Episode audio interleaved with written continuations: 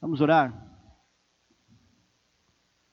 Pai, nós te agradecemos porque até aqui o Senhor tem nos ajudado e certamente, ainda que muito mais coisas aconteçam, muitas outras lutas venham, nós temos total consciência que ainda assim seremos ajudados por Ti, porque enquanto o Teu Espírito Santo estiver nessa terra, há socorro, há esperança, há ajuda, mas sabemos, Deus, que vai chegar o dia onde vamos, onde as pessoas, onde pessoas vão te procurar e não vão te encontrar, onde o Teu Espírito Santo já não estará mais na terra, a Tua palavra não terá o mesmo efeito, ou já não terá efeito, e nós te agradecemos porque estamos vivendo um tempo onde podemos decidir o que fazer com a nossa vida. E isso tudo com a tua ajuda, Pai. Nesse momento, mais uma vez, nós queremos suplicar que o Senhor venha falar conosco, venha nos trazer lucidez, venha nos trazer humildade, tanto para comunicar, Senhor Deus, a tua palavra, quanto para receber o que vem dela. Dá-nos, Senhor Deus, a condição de confiar no Senhor. Te peço por mim mesmo, para que o Senhor, por misericórdia, me conduza, freia qualquer palavra, Pai, indevida, qualquer palavra inoportuna, qualquer forma de expressão ou linha de raciocínio que desagrade ao Senhor, que vá contra os teus preceitos.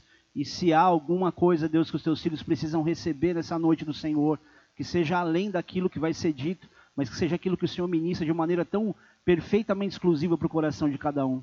Assim nós oramos te agradecendo em nome de Jesus. Amém. Igreja, hoje é um daqueles dias que a gente sabe, que eu sei, que eu vou ficar com a orelha vermelha. Vai ser diferente, talvez, do que vocês costumam ouvir em termos de informação, mas não tão diferente em termos de comportamento ou daquilo que eu me proponho a correr riscos para poder falar com a igreja, porque eu não quero ser um covarde político. Eu não quero aqui trazer uma ministração para vocês sempre conveniente com o bom relacionamento entre pessoas, né? O, é aquela velha máxima, mas é uma verdade. O segredo do sucesso ninguém conhece, mas o do fracasso é tentar agradar todo mundo. E hoje eu vou desagradar alguém. Eu não sei quantos. Então eu vou te pedir, querido, que você ouça até o fim, por favor. Eu sei que eu vou deixar a gente indignada hoje, mas se você não me der a chance de explicar até o fim tudo que eu vou dizer, você não vai entender. E o desfecho do final das explicações, elas vão ser muito importantes, ou tão importantes quanto os exemplos iniciais. Então, por favor, já, já vai me perdoando, já vai me amando, me aceitando como eu sou, entendendo que eu não sou o dono da verdade, eu tenho uma responsabilidade diante da igreja, diante das pessoas, de trazer uma informação que seja para elas alimento. E o próprio Deus diz que se por um acaso alguém fizer tropeçar esses meus pequeninos, seria melhor que amarrasse uma corda com uma pedra no pescoço e se lançasse no fundo do mar. Então, se por um acaso eu for por intenção, né, ou, ou talvez por, por negligência, ou por leviandade que seja, se eu fizer alguém tropeçar, é o que a Bíblia diz para mim. Então, uma responsabilidade sobre mim, eu sei o peso que isso tem e eu não quero fazer ninguém tropeçar, mas eu preciso valorizar esse momento para você entender que eu sei o que eu estou falando, ou não, não porque eu tenho a razão, mas eu sei o peso que isso tem, eu sei a importância do que eu estou dizendo e por isso eu peço a você uma, desde antes de começar, uma, um voto de confiança, se é que eu posso dizer assim. Então, é, você vai se lembrar, talvez até de algumas histórias suas até, vai perceber que antes de Deus trazer você para um estado bom ou coisas boas que você já tenha vivido, que tenha que, que você tenha passado, você vai olhar para a tua história e perceber que antes de Deus te abençoar ou te dar alguma direção que mudou a tua vida, ele te dava alguma missão, alguma responsabilidade alguma situação que te confrontasse. Deus nunca chega entregando para cada um de nós alguma coisa que faz sempre bem, sem que traga algum confronto que nos traga para a realidade.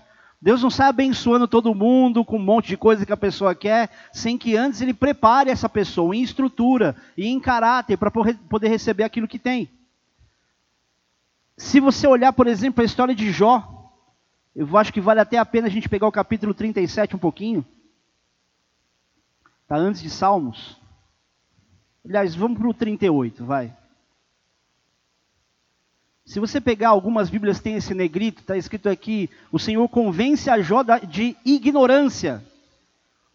Diz assim: Depois disso, o Senhor, do meio de um redemoinho, respondeu a Jó: Quem é este que escurece os meus desígnios com palavras sem conhecimento? Singe, pois, os lombos como homem, pois eu te perguntarei e tu me farás saber. Onde estavas tu quando eu lançava os fundamentos da terra? Dízimo, se tens entendimento. Quem lhe pôs as medidas, se é que o sabes? Ou quem estendeu sobre ela o cordel? Sobre que estão fundadas as suas bases? Ou quem lhes, assentou a pedra angular? Até aí por enquanto. Vou ler só mais um versículo. Versículo 20. Mais dois. Para que as conduzas aos seus limites e discirna as veredas para a sua casa, tu sabes, porque nesse tempo eras nascido e porque é grande o número dos teus dias.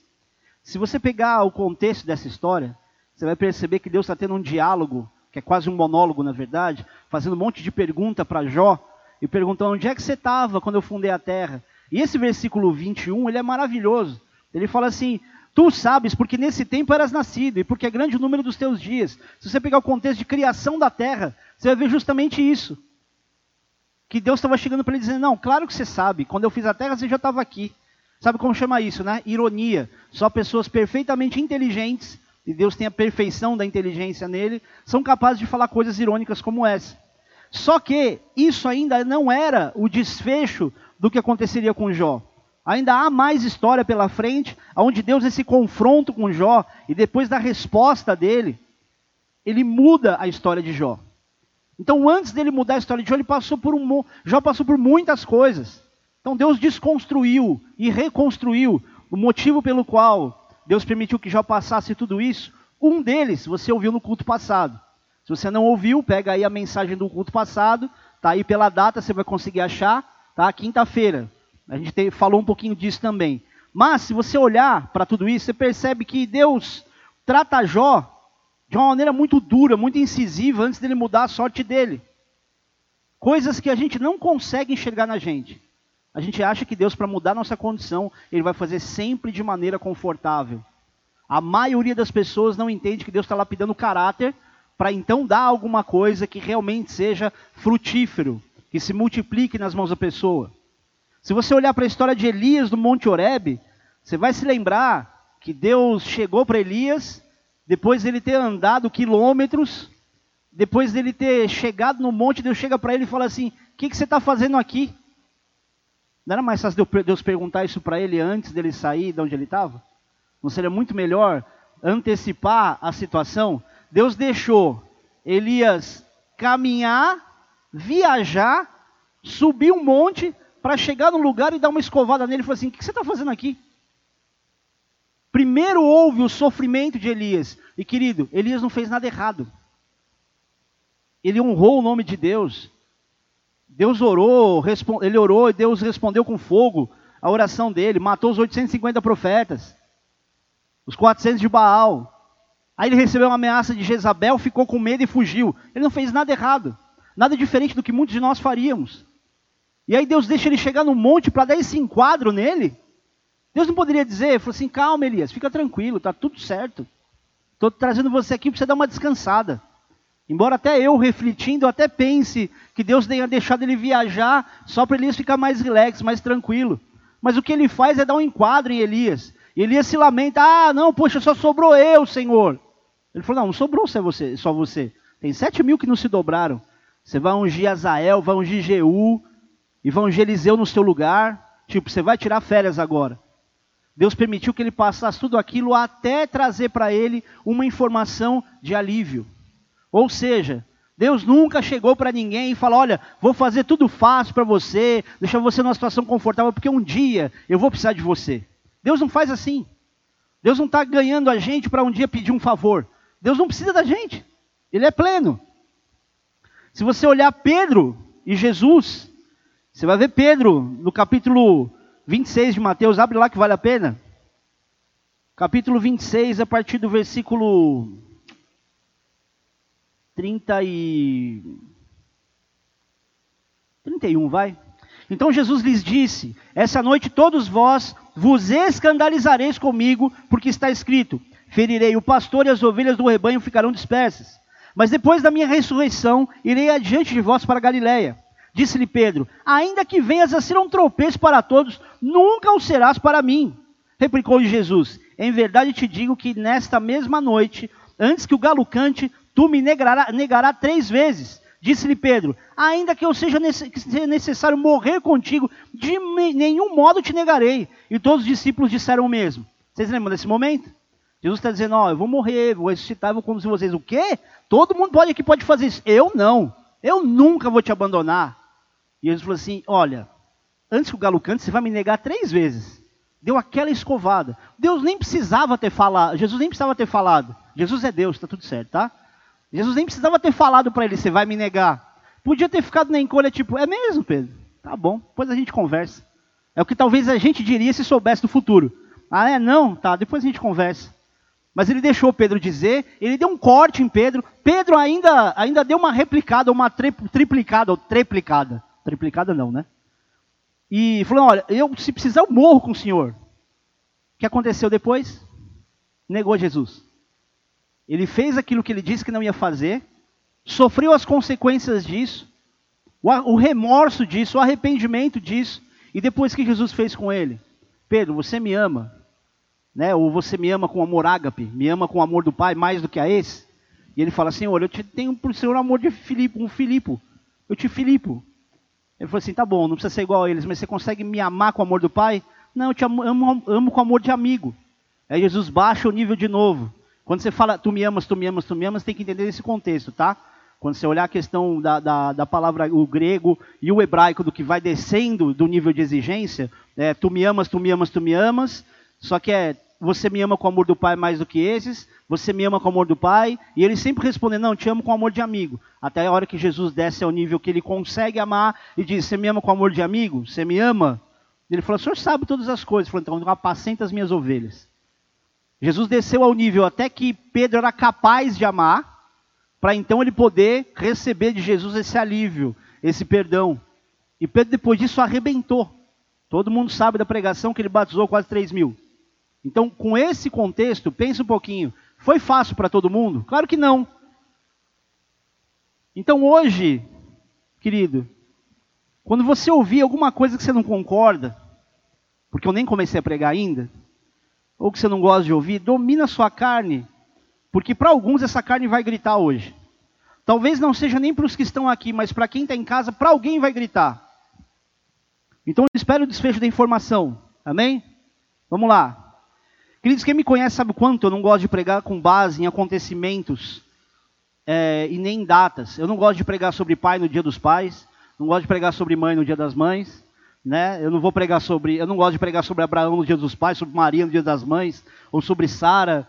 A única data que eu gosto de pregar com o contexto é a Páscoa, que precisa ser sempre celebrada. É a única fe festa é o WD que ainda estou cheirando.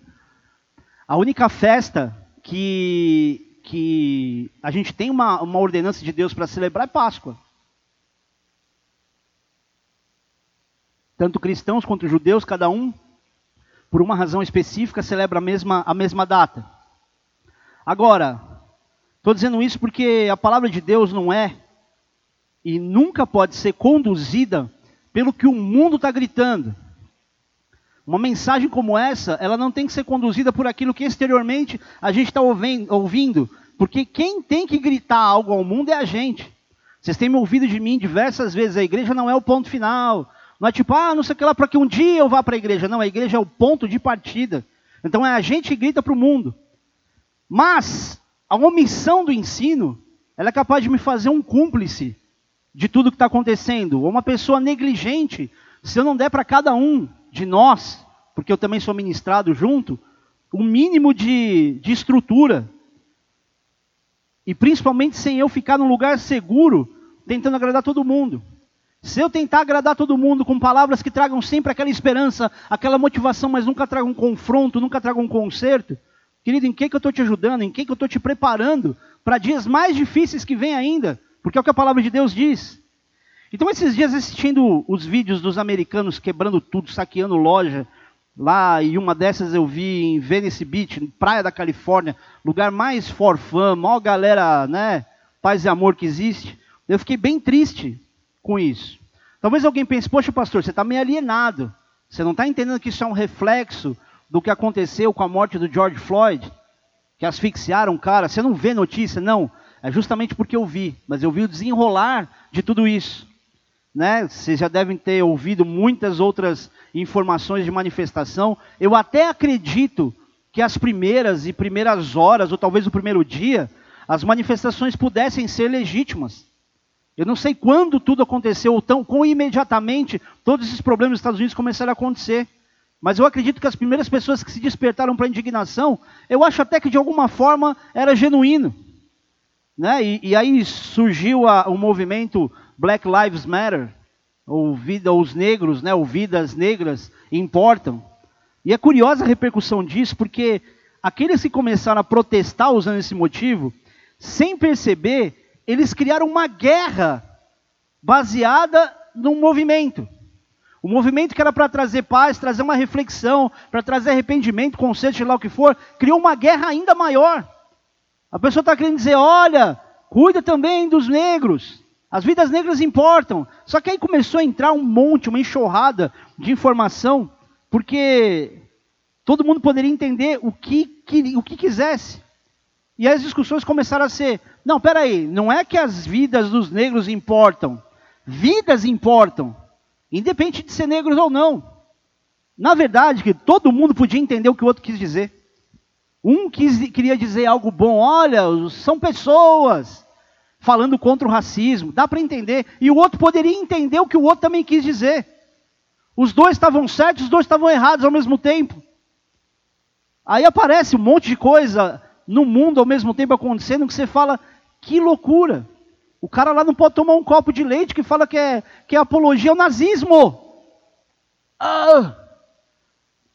Aí o outro posta uma foto do Lázaro Ramos e da Thaís Araújo fazendo propaganda de leite para Italac. Está começando a incomodar. Que absurdo, olha o que está acontecendo. Eu não vou falar nada em termos de informação para esclarecer isso, porque senão vai dar impressão para alguns que eu estou sendo, estou inclinado a, uma, a um contraponto para poder manipular a cabeça das pessoas. Então eu, eu paro por aqui. Só estou dizendo o que aconteceu. Ou seja, a comunicação do mundo ela está esquizofrênica. Não tem outra palavra para usar. Ela é desconexa.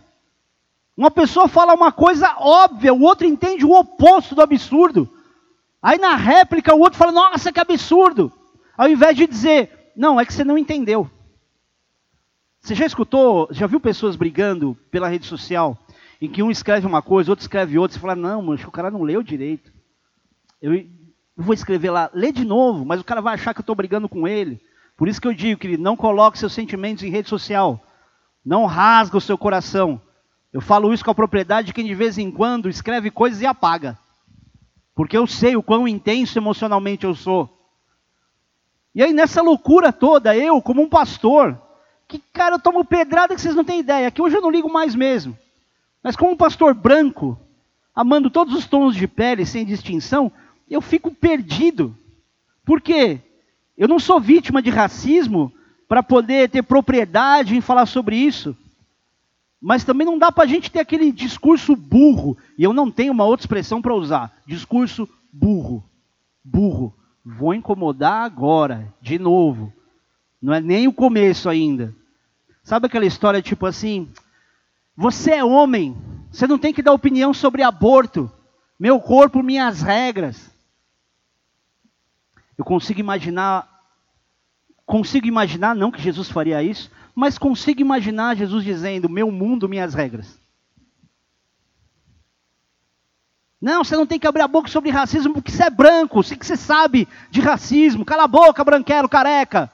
Você tem maior cara de nazista, de neonazista. Essa carequinha sua aí, branquinhazinha. Você não é de Deus, não, rapaz. Fascista! Cara, eu já estudei sobre fascismo e eu posso te falar que eu não lembro direito como explicar se alguém me perguntar. E eu estudei, hein? E até algumas semanas atrás dei uma pincelada de novo. Eu não consegui criar uma resposta curta para explicar o que é fascismo. Eu fico impressionado quanta gente consegue falar disso. E eu fico pensando também se ele sabe o que significa. Porque é fácil você ficar repetindo igual um papagaio, mas não pensar é o pior. Então não é só porque você não é não é afro, ou você não é mulher, você não pode falar nada. Pode sim. Eu sou contra o racismo e sou contra o aborto. Não precise ir muito longe para explicar. Qualquer um que pelo menos conviva com aquilo que informação a igreja cristã passa, vai entender o que a gente quer dizer com isso. E não é o pastor aqui que está dizendo. São princípios de lei que já está, que está no meio do povo. Não precisa de um pastor poder explicar isso. Só que está todo mundo muito sem noção. Semana passada, ou retrasada, eu lembro que eu assisti um vídeo onde um cara. Olha, olha o nível de sem noção. O cara chegou para uma, uma pessoa negra e ele falou assim: Eu não vejo tom de pele. Para mim são todos iguais. Se você olhar para essa frase, você pensa assim: Puxa, que legal, né? Normal. Não vejo, então todo mundo igual. Só que aí ele ouviu do rapaz que era negro a seguinte expressão: Mas você deveria. Mas peraí, meu. Pelo que, que se está lutando, afinal? Se decide. Uma hora é para todo mundo ser igual, outra hora é para ver a cor e, sentir e, e, e, diferenciar. Então não dá para saber porque se de um lado a pessoa não quer demonstrar que vê a pessoa e olha o que eu vou explicar ainda sobre preto, tá? Como algo inferior, como alguém inferior, a pessoa ela, ela é colocada no outro extremo, que é de ver de maneira indiferente o negro. Cara, isso é tão pesado. De ficar todo mundo o tempo todo tendo razão e tendo errado ao mesmo tempo. Só para você ter uma ideia de como isso é maluco, deixa eu explicar para você essa questão da expressão negro aqui. Vocês estão me ouvindo falar negro, preto, porque eu não sei muitas vezes como lidar com a questão, porque é uma fonética.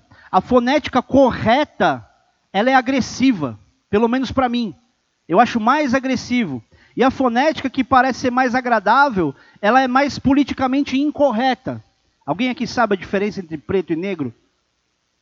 É difícil, não é? Para explicar para as pessoas. E a gente fica perdido com essa questão. Eu ouvi de, de uma conotação negativa a origem da palavra negro no grego, que tem um significado de denegrir, né, de inferiorizar ou de colocar como inimigo. Só que no latim, a palavra negro ou negris ou negrum, eu vi tantas traduções que eu nem sei mais o que dizer, é, ela significa ausência de cor. Isso no latim. Então, no grego, há uma conotação de inimigo, há uma conotação de denegrir, e no latim, uma conotação de ausência de cor. Pode procurar isso depois, não agora, tá? Mas depois procura, lá no latim. E aí, sabe a que conclusão a gente chega? Que quem são pessoas de cor são os brancos. Porque se o preto é ausência de cor, o branco ele tem que ter alguma cor, então a gente é que é de cor. Não precisa ir muito longe. Só pensa nessa questão. Se o negro no latim é ausência de cor, quem não é negro é quem tem cor. Agora, calma. Só que para mim, qual é a minha regra? Eu tenho amigos pretos. Eu tenho o El, que é meu brother. Quando eu quebrei o pé, o cara, meu, é tão amigo, amigo. O cara saiu de São Paulo de moto só para vir fazer curativo no meu tornozelo. Olha que legal. Prova de amizade. Pesado o tema, eu sei. Mas deixa eu terminar. Deixa eu terminar. Cara veio fazer curativo no meu pé, meu irmão, cara, irmão, amigão. Então, eu consulto às vezes algumas pessoas para dizer, cara, o que, que é o certo dizer? O que, que eu posso falar? O que, que não é agressivo? E ele me ensinou muito, e me ensina muitas vezes. Só que o certo é você chamar de preto. Mas é agressivo, pelo menos para mim, foneticamente. Eu acho muito. A fonética, a expressão da, da, do som, eu acho meio agressivo. Ao passo que o negro, na conotação de raiz da palavra, ela não é agradável para quem é para quem é para quem é preto. Você consegue entender o que eu estou dizendo? Então, às vezes é difícil lidar com isso. Graças a Deus, a maioria dos negros ou pretos nem se importa com isso. Mas alguns se sentem sim discriminados. E não dá para fingir que não tem racismo no Brasil, porque tem. Cara, eu que sou branco, sofri preconceito pra caramba sendo branco. Tudo bem, eu andava igual um mulambo louco, né? Meu irmão está aqui, ele sabe quão colorido eu andava. Então a gente sabe que essas coisas existem. Só que tem uma música do Rap Hood que diz, quem sabe canta, sou negão, oh, sou negão. Aí foi, cara, o que, que eu falo? Eu não posso. Só que aí sabe que conclusão eu cheguei? Que o preto ou o negro se chamar de negão é igual a gente quando quer dizer alguma coisa da própria família. Vou para um extremo, vai. Sabe quando você fala mal da sua família, ou às vezes você, porventura, no passado, no passado, você já fez isso, não que você faça hoje, tá? Que você xinga alguém da sua família, certo? Você já fez isso alguma vez na vida? Tá, acho que só eu, né? Tá. E aí, se um amigo teu vai falar mal da tua família, você fica louco. A regra é essa, e tudo bem. Pode falar mal, falar do jeito que quem quiser, quem é. Por isso que quando, quando um preto nos Estados Unidos, ele fala, what's up, maniga?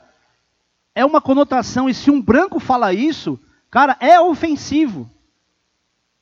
Então é difícil lidar com essa questão, porque a gente está lidando com o ego de ambas as partes. Daquele que quer falar do jeito que ele acha que ele quer falar, e do outro que acha que o outro tem que saber como é como é que ele tem que ser, como é que ele tem que falar. Fica todo mundo brigando com as suas bolas de cristal. Dizendo, como é que você não sabe que eu acho que tem que ser assim? E o outro, como é que você não sabe que eu não tenho a sua bola de cristal? Querido, você pode falar o que quiser. Mas o ponto de equilíbrio não é olhar para si mesmo e defender o seu direito. Nunca haverá equilíbrio com as pessoas olhando para si mesmos e defendendo os seus direitos. Pastor, que absurdo. Se você pegar as lutas de direitos humanos de Martin Luther King e tantas outras pessoas, você vai ver a coerência que é lutar pelos seus direitos. Querido, existem direitos humanos que você não precisa mais lutar por eles. Mas existem direitos íntimos do seu coração, direitos da sua emoção que você fica lutando por ele. Pode não ser em racismo, mas sempre vai ser em alguma coisa. A gente está o tempo todo em briga uns com os outros para lutar pelo nosso direito o direito de ter alguma coisa, ao invés de dar para o outro, o direito de viver certas experiências, enfim. Eu estou complicando, mas eu vou facilitar. Isso significa, querido, que a gente tem que olhar para si mesmo apenas para parar de olhar para trás. Tem que olhar para si mesmo para se analisar, perceber se amadureceu o suficiente, até chegar no ponto aonde você consegue enxergar mais do que as suas próprias emoções. Você olha para trás e vê uma história que não te fere. Você olha para trás e vê experiências ruins, que elas não colocam você numa situação delicada. Você tem que se esforçar para não olhar para si, ou para olhar, desculpa, para si, só até o ponto onde você começa a acreditar que as outras pessoas também são capazes de amar. Ao invés de achar que olhando para trás e olhando para si mesmo, você vai só se sentir vítima do ódio dos outros. Não, os outros são capazes de amar. É a explicação que eu dei para você conseguir aceitar alguém que pense diferente de você quando a gente está falando sobre política. Eu só consigo aceitar alguém que tem um pensamento oposto àquilo que a Bíblia para mim ensina, ou que eu discerno, porque eu olho para a ingenuidade dele e eu acredito que no coração dele que é o melhor, mesmo que ele não tenha ideia do que ele está fazendo, que seja ridiculamente absurdo para mim. Mas é o meio que eu encontrei para meu coração ficar em paz. Senão é ter ódio de todo mundo. É ou não é? Então, querida, quando você para de analisar mais as suas injustiças do que e a sua hipocrisia e começa a olhar para frente. Porque no fundo, todos nós somos profundamente hipócritas. Seja você branco, preto, amarelo, azul, em alguma área da tua vida você é um hipócrita. E agora eu quero desenrolar essa mensagem para você começar a entender onde eu quero chegar eu precisava dar esse enunciado, mas eu trouxe dois vídeos aqui. E um deles eu achei uma aula, na verdade os dois, de duas mulheres. Você vê, ó. Todo mundo falaria duas mulheres negras, até agora eu fico pipocando. Duas mulheres, porque eu não preciso dizer a cor, isso é uma outra coisa que precisamos aprender também. Duas mulheres lavando a égua. Coloca o primeiro vídeo. Se você aí na, na, na sua casa no YouTube não está conseguindo ver o vídeo, manda aí manda aí uma, uma mensagem de texto, que aí eu te passo o link por aqui, tá? Só se você não conseguir. Se você conseguir, vamos lá. Tá pronto aí?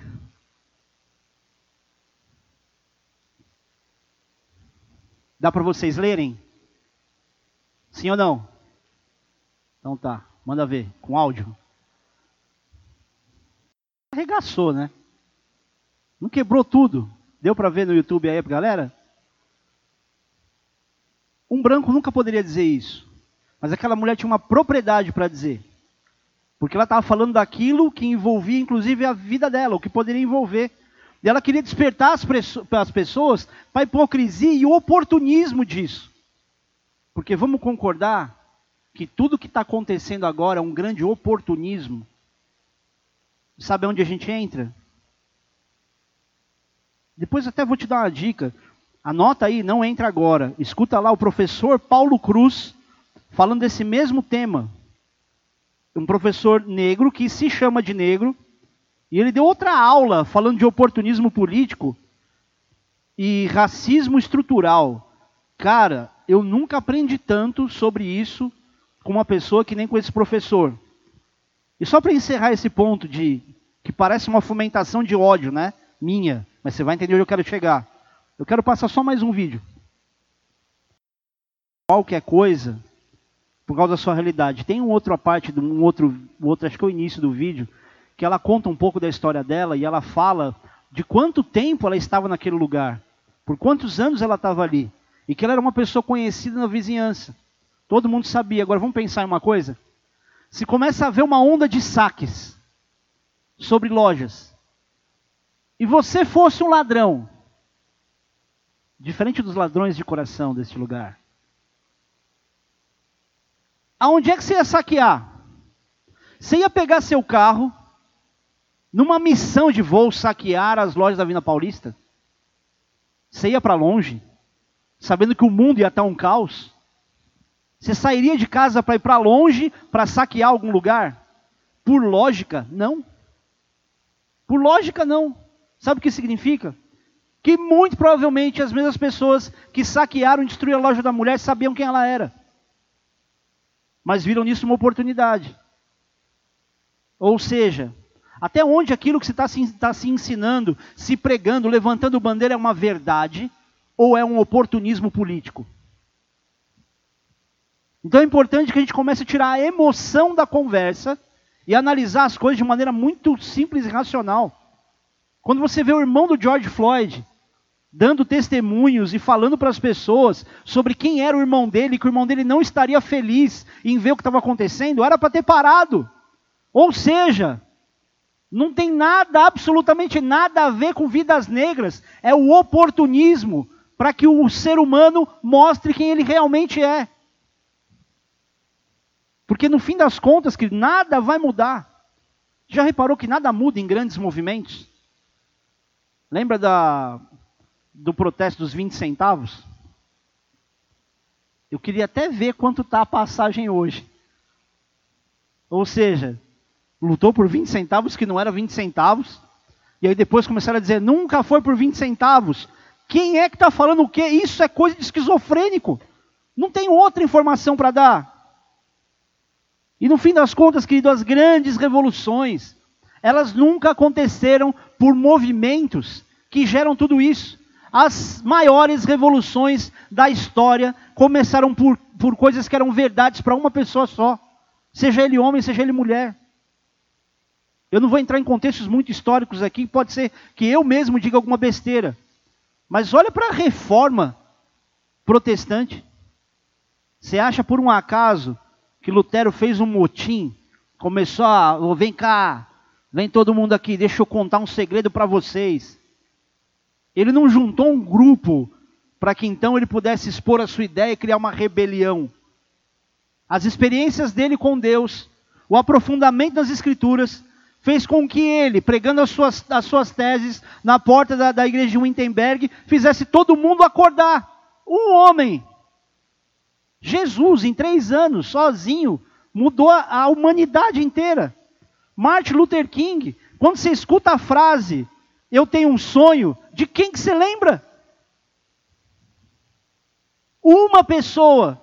E tá aí todo mundo com as suas hashtags quebrando o pau, achando que vai gerar revolução. E vou dizer uma coisa para você, crente: nem você, no meio da tua galera, vai conseguir criar um super avivamento através de hashtag.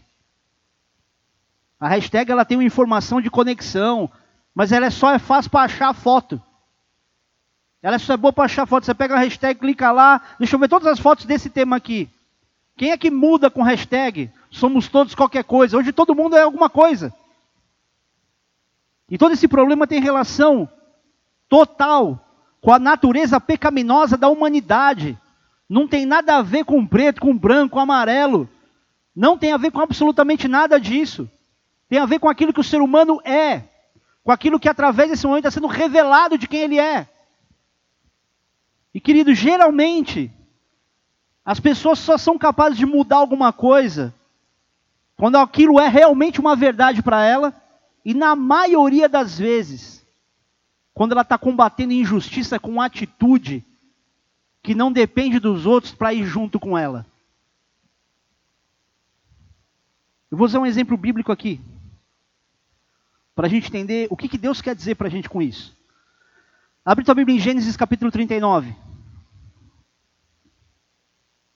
Vocês conhecem a história de José? Sim, grande maioria. José um dia contou para os irmãos o sonho que ele teve, onde ele era um feixe no meio de uma roda, e todos os feixes, que eram os irmãos e a família, se curvavam diante dele. Os irmãos indignados, porque o cara teve outro sonho depois disso, mas os irmãos indignados com ele, falou, meu, o cara está se achando, vamos vender esse moleque, vamos dar um pau nele aqui. E venderam ele como escravo, pegaram sua roupa, rasgaram, mancharam de sangue, levaram para Jacó e falaram assim, ó, morreu. E aí, no fim das contas, ele é vendido como escravo, chega no Egito, na casa de Potifar para ser escravo lá na família, o mordomo. Olha isso aqui que legal.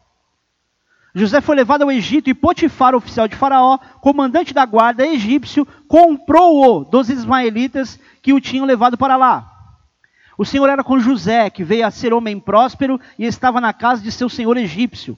Vendo Potifar que o Senhor era com ele, e tudo que ele fazia o Senhor prosperava em suas mãos, logrou José mercê perante ele, a quem servia, e ele o pôs por mordomo de sua casa, e lhe passou as mãos tudo que tinha. E desde que o fizera mordomo de sua casa, e sobre tudo que tinha, o Senhor abençoou a casa do egípcio por amor de José. A bênção do Senhor estava sobre tudo que tinha, tanto em casa como no campo. Potifar, tudo que tinha, confiou às mãos de José, de maneira que, tendo por mordomo, de nada sabia, além do pão com que se alimentavam. José era formoso de porte e de aparência. Aconteceu depois dessas coisas que a mulher de seu senhor pôs os olhos em José e lhe disse: Deita-te comigo. Ele, porém, recusou e disse à mulher do seu senhor: Tem-me por mordomo o meu senhor, e não sabe do que há em casa, pois tudo que tem me passou ele às minhas mãos. Ele não é maior do que eu nessa casa, e nenhuma coisa me vedou, senão a, senão a ti, porque é sua mulher. Como, pois, cometeria eu tamanha maldade e pecaria contra Deus? Falando ela a José por todos os dias, e não lhe dando ele ouvidos para se deitar com ela e estar com ela, sucedeu que, certo dia, veio ela à casa para atender aos negócios, e ninguém dos, do, ninguém dos da casa se achava presente. Então ela, pegou pelas, ela o pegou pelas vestes e lhe disse: Deita-te comigo. Ele, porém, deixando as suas as vestes nas, nas mãos dela, saiu fugindo para fora. Vendo ela que ele fugira para fora, mas havia deixado as vestes nas mãos dela, chamou pelos homens de sua casa e lhes disse: Vede, trouxe-nos meu marido, este hebreu, para insultar-nos. Veio até mim para se deitar comigo, mas eu gritei em alta voz. Ouvindo ele que eu levantava a voz e gritava, deixou as vestes ao meu lado e saiu fugindo para fora. Até aí. Não precisa ir muito longe para dizer que José foi preso. Qual que é a história? Ele vai trabalhar na casa de Potifar. Potifar, segundo o pastor Cláudio Duarte, Boitifar. Você entende por quê? A mulher de Potifar começa a, a dar em cima de José, porque ele era bonitão, pá. E ele tinha autonomia sobre a casa. Era um homem próspero. Agora presta atenção nesse detalhe. Vocês já têm me ouvido falar sobre prosperidade nos últimos cultos, né? Vamos lá. Só no comecinho, versículo 2. O Senhor era com José que veio a ser homem próspero. Estava na casa de seu senhor egípcio. Vendo Potifar que o Senhor era com ele e tudo que ele fazia, o Senhor prosperava em suas mãos. Deixa eu te perguntar uma coisa. Quem era José ali? Ele era livre? Ele podia, tipo, ó, desculpa aí, Potifar, você é um cara legal, obrigado pela autonomia que você me deu, pela credibilidade, mas não quero ficar aqui não, vou voltar lá para casa do meu pai, meu pai deve estar preocupado essas horas, não voltei, acho que estou morto. Ele era escravo. Ele não era livre. E como é que, um pode, um, como é que pode um homem como esse ser próspero?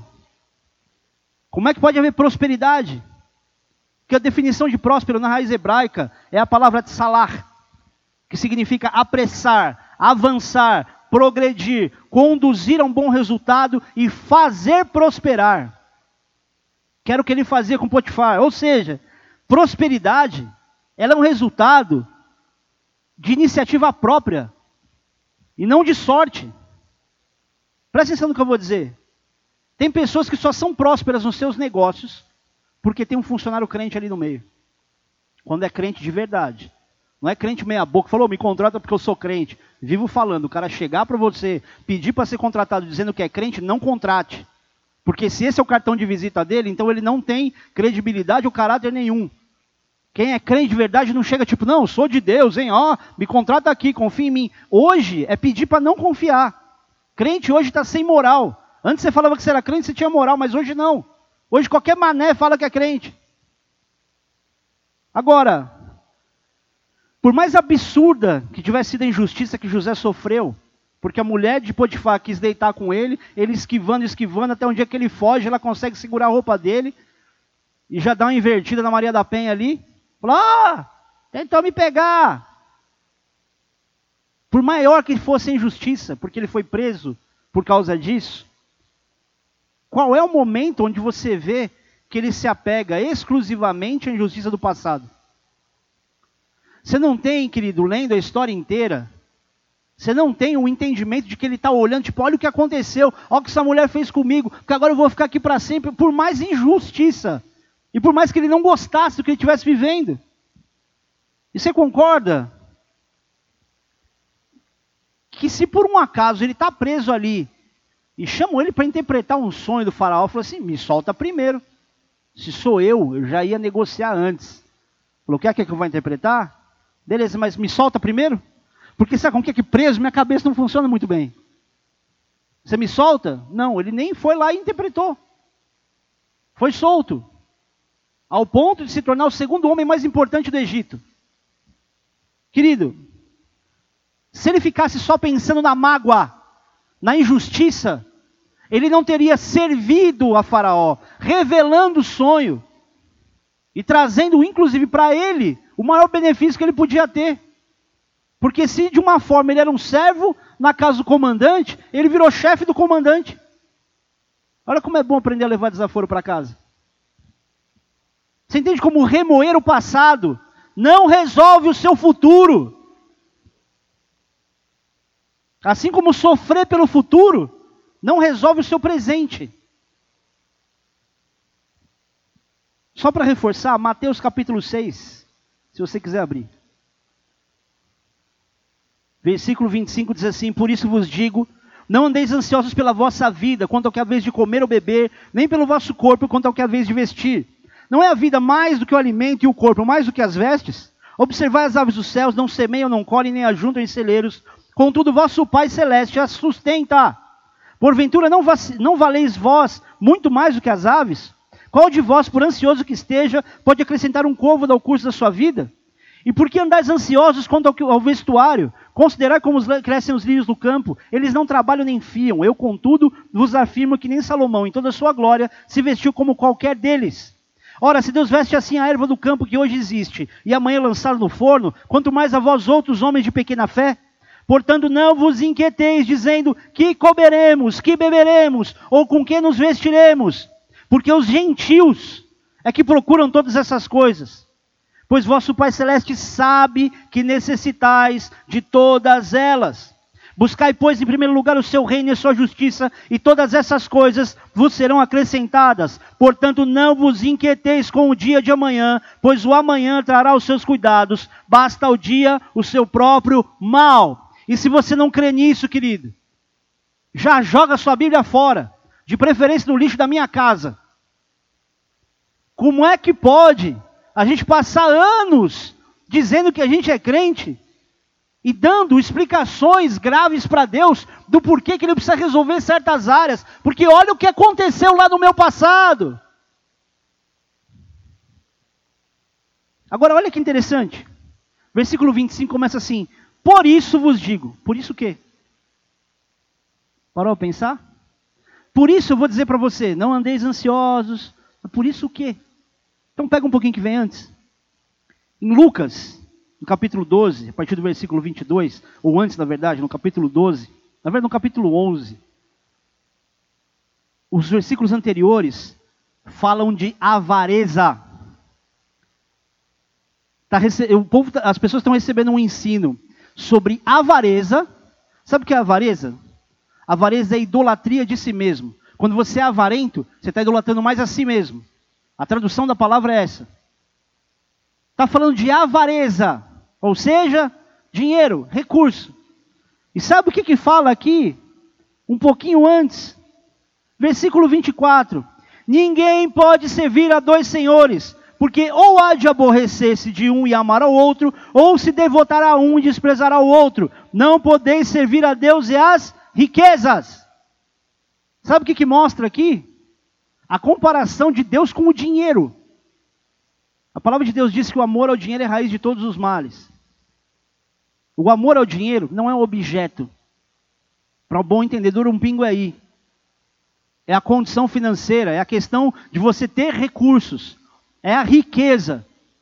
Querido, alguns um versículo antes, Jesus está dizendo aqui, ó, não tem como você servir a dois senhores. Ou você vai servir a Deus e amar a Deus, ou você vai servir as riquezas e vai amar as riquezas.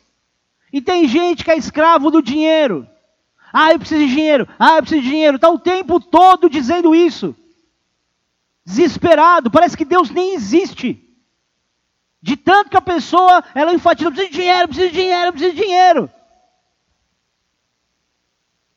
Deus está dizendo aqui, Jesus está dizendo isso antes tanto num, num, num, livro sobre a avareza, quanto no outro dizendo sobre servir as riquezas. Você entende como a gente está muito fora do esquadro? O nosso desespero, a nossa ansiedade, basicamente tem a ver com riquezas, com recursos. Querido, toda vez que a falta aparente de alguma coisa, de recurso financeiro, ou às vezes até a, a, falta, a falta evidente disso, ela tomar um espaço na tua vida, onde, onde o desespero seja maior do que a esperança, tem alguma coisa errada com a sua fé. E não é porque você tem que ser motivado, não, porque eu vou ser. Não, cara, Deus vai fazer alguma coisa. A minha palavra nos dias difíceis não é que Deus vai me livrar, é Deus vai fazer alguma coisa, porque eu nunca sei o que Deus vai fazer, mas Ele sempre faz. Deixa eu tocar num ponto aqui para a gente. Eu vou falar de um outro rápido aqui, de um outro assunto muito polêmico. Espero terminar. Que tem a ver, inclusive, com racismo. Cara, esse aqui é difícil, hein? Mas eu quero falar disso só para a gente ver como a gente tem uma tendência natural a, a sentir e pensar com a cultura do mundo e não com a cultura do reino de Deus. No reino de Deus, nós somos raça eleita, nação santa, sacerdócio real. Quem tem esse nome é qualquer um? Não é qualquer um. Povo de propriedade exclusiva do Senhor. Vocês já ouviram o termo? Ixi, ouve até o final. Já escutaram o termo dívida histórica? Pastor, pastor, muda de assunto. Já era ruim o começo, agora você está piorando. Eu incentivo você também a ouvir de novo esse professor Paulo Cruz, tá? Sobre esse termo, tá bom? Baseado nesse princípio, culturalmente, a gente deveria hoje pagar de alguma forma, encontrar uma forma de pagar uma dívida histórica, aquilo que os nossos antepassados fizeram contra determinada raça, povo, religião que seja. É aquela velha história o, os alemães têm uma dívida histórica com, os, histórica com os judeus. Porque houve o nazismo na Segunda Guerra que, que assassinou milhar, milhões de judeus. Dívida histórica. A questão, inclusive, da escravidão, que é o que a gente no Brasil mais está acostumado a ouvir. Dívida histórica. Agora, quem foi o cara, sozinho, que conseguiu deixar uma dívida histórica para a humanidade? Adão. Ah, se eu pego Adão, eu vou chegar no céu, falar, Adão, falar um negócio para você, mano. Quando você deu aquele milho lá e você foi tão infantil, falando, ó oh, Senhor, foi a mulher que o Senhor me deu, ela colocou a culpa em Deus, você foi muito mané. Deus foi muito bom te trazer para cá, viu? Eu fosse Deus, você ia estar tá lá amargando ainda. Eu ia chegar e falar assim, tive que começar a trabalhar para me sustentar. Suava ali. Minha esposa tinha que sofrer para ter filho, culpa sua. Agora, adianta carregar uma informação daquilo que aconteceu para que isso comece a me dar condição de tomar novas decisões? Querido, quem representa Adão para a gente hoje? Todo mundo. Então seria muito fácil cobrar de qualquer um aqui. Agora, é possível? Faz sentido? Nenhum sentido. A questão, querido, não é o fato, eu ainda vou além, eu ainda vou dar uma facilitada. Eu vou dizer além daquilo que eu realmente acredito, para não dizer que eu estou sendo arbitrário, partidário e dizendo isso baseado só no que eu penso. Ainda que, querido, o ponto é, a questão não é se existe ou não. Isso não é o ponto mais relevante. Só que acreditar nisso, acreditar nos acontecimentos passados, ao ponto de fazer disso um discurso que te justifique ou prove que você é inteligente, para muitas pessoas só faz paralisar. Ela só se paralisa no erro dos outros, na injustiça dos outros, como se Deus não visse tudo. E principalmente como se alguém tivesse que consertar isso para ela. Ah, fulano fez isso comigo. Olha, aquele povo fez isso com o nosso povo. Alguém tem que consertar isso. Paga a sua dívida histórica comigo. Como? Eu nem sei. Não conheço nem história. Se você perguntar sobre meu, meu bisavô, eu não sei te dizer. Eu vou falar sobre meu tataravô, não sei dizer. Se pedir para me contar mais histórias do meu avô, da minha avó, pai de pai ou mãe, eu nem, nem sei dizer. Como é que eu vou pagar uma dívida deles? E eu quero nisso entrar no segundo ponto, para ir depois unir com o primeiro e depois com o terceiro. Mateus capítulo 18. Vocês estão entendendo? O povo inteligente é assim. Vocês ainda me amam? Você ainda me ama aí na sua casa? Versículo 21. Então Pedro, aproximando, aproximando-se, aproximando-se, lhe perguntou: Senhor, até quantas vezes meu irmão pecará contra mim que eu lhe perdoe? Até, até sete vezes? Respondeu-lhe Jesus: Não te digo que até sete vezes, mas até setenta vezes sete, ou seja, figurado, é muito mais amplo. Versículo 23. Por isso o reino dos céus é semelhante a um rei que resolveu ajustar contas com seus servos. E passando a fazê-lo, trouxeram-lhe um que lhe devia dez mil talentos. Não tendo ele, com, porém, como, com que pagar, ordenou o Senhor que fosse vendido ele, a mulher, os filhos e tudo quanto possuía e que a dívida fosse paga. Então o servo, prostrando-se reverente, rogou: Sê paciente comigo e tudo te pagarei. E o senhor daquele servo, compadecendo-se, mandou-o embora e perdoou-lhe a dívida. Saindo, porém, aquele servo encontrou um dos seus conservos que lhe devia cem denários e, agarrando-o, sufocava, dizendo: Paga-me o que me deves. Então o seu conservo, caindo-lhe aos pés, lhe implorava: Sê paciente comigo e te pagarei. Ele, entretanto, não quis antes, e, e não, não quis, antes, indo-se, o lançou na prisão até que saudasse a dívida. Vendo seus companheiros o que se havia passado, entristeceram-se muito e foram relatar ao seu senhor tudo o que acontecera. Então o seu senhor, chamando-lhe, disse: Servo malvado, perdoei-te aquela dívida toda porque me suplicaste. Não devias tu, igualmente, compadecer-te do teu conservo, como também eu me compadeci de ti? E indignando-se o seu senhor, o entregou aos verdugos até que lhe pagasse toda a dívida. Assim também meu Pai Celeste vos fará, se do íntimo não perdoardes cada um a seu irmão. E tem crente estúpido falando de dívida histórica? Acorda, meu filho. O que Jesus perdoou dos nossos pecados, não dá para ficar contando essa ladainha a vida inteira. Para fazer pensar. Apesar de eu querer enfatizar a história do servo impiedoso, eu comecei só falando de um cálculo de perdão impagável. Agora, essa história tem uns pontos interessantes. Se a gente olhar para a dívida histórica à luz dessa palavra, o que aquele que teve a sua dívida perdoada não fez por quem o devia, da mesma forma como ele devia ao seu Senhor. Queridos, a nossa dívida, todos os dias, ela tem condição de ser perdoada através do arrependimento e pelas misericórdias de Deus que se renovam a cada manhã sobre nós. Por que, que a gente está carregando dívida histórica? Claro, poxa, pastor, você está falando algo coerente, mas para crente. Beleza. Só que para todos eu faço uma pergunta. Todos. Crente, não crente, crentino, o que for. O que você faz hoje não compromete o futuro dos outros?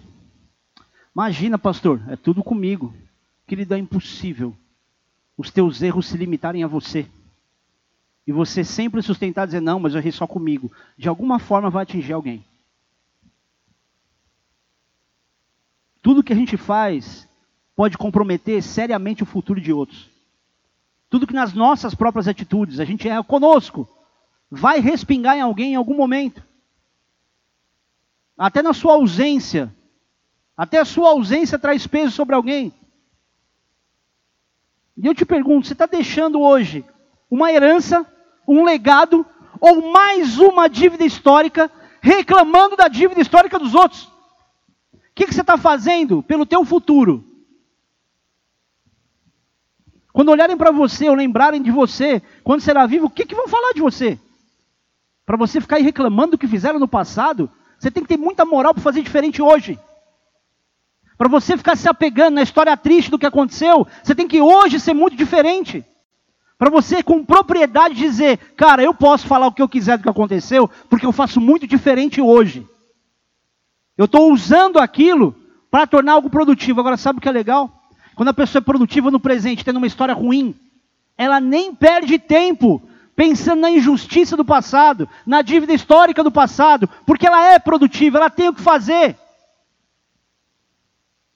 Toda vez que você coloca o seu direito e a sua vontade acima dos outros, principalmente cometendo alguma injustiça com alguém, você está construindo uma dívida histórica.